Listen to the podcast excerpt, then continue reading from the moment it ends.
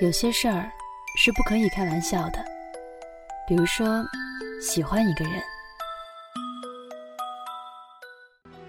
小兔收到一条小熊给他的短信，他说：“我不喜欢你了，再见，不再喜欢你的小熊。”小兔红着眼睛把手机递到妈妈眼前，说：“妈妈，你看，小熊不喜欢我了。”妈妈摸了摸小兔的头，说：“傻孩子，今天啊是愚人节。”小兔的脸上立刻恢复了笑容，说：“小熊这个坏家伙。”呵呵。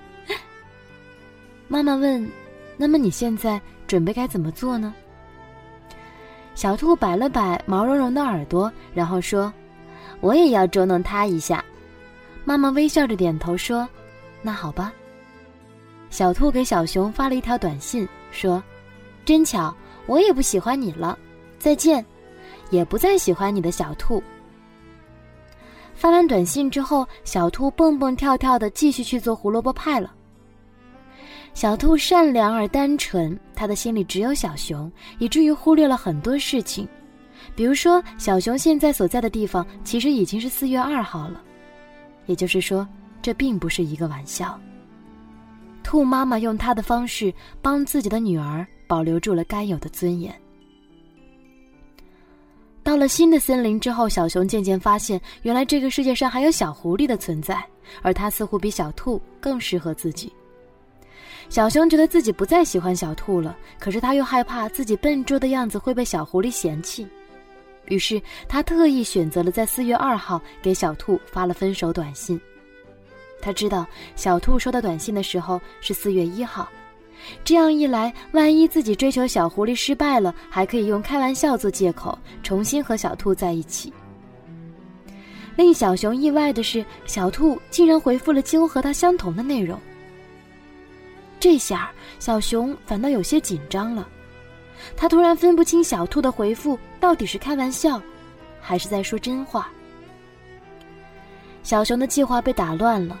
他追求小狐狸的时候，不知道为什么总会想起小兔回复的短信，因此他经常说错话、做错事，整个人显得越来越笨拙。最终，小熊还是被小狐狸嫌弃了。他决定回到小兔的身边，于是他又给小兔发了条短信。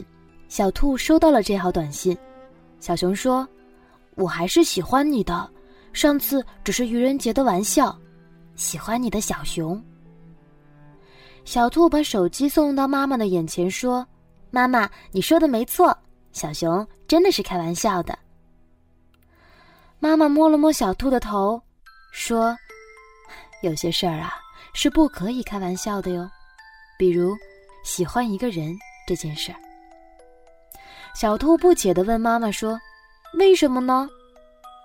妈妈微笑着说。你会不顾小熊的感受，主动和他开玩笑说“我不喜欢你了”这样的话吗？小兔想了想，摇了摇头说：“我舍不得，他会难过的。”妈妈点了点头说：“对呀，可是为什么他舍得让你难过呢？”小兔看着妈妈，眼睛微微发红。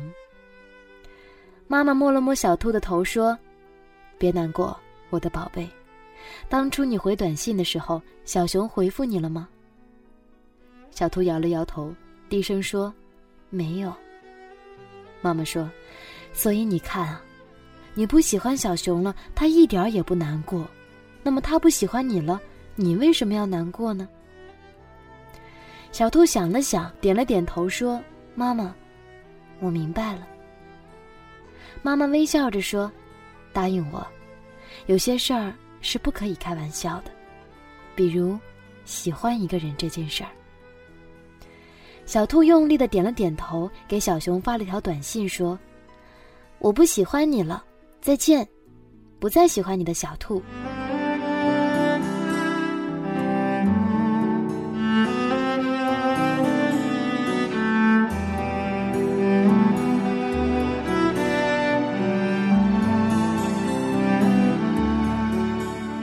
有些事情真的是不可以开玩笑的，比如说喜欢一个人，又比如说不喜欢一个人。可是有多少时候，我们确实是在拿这件事情当做玩笑呢？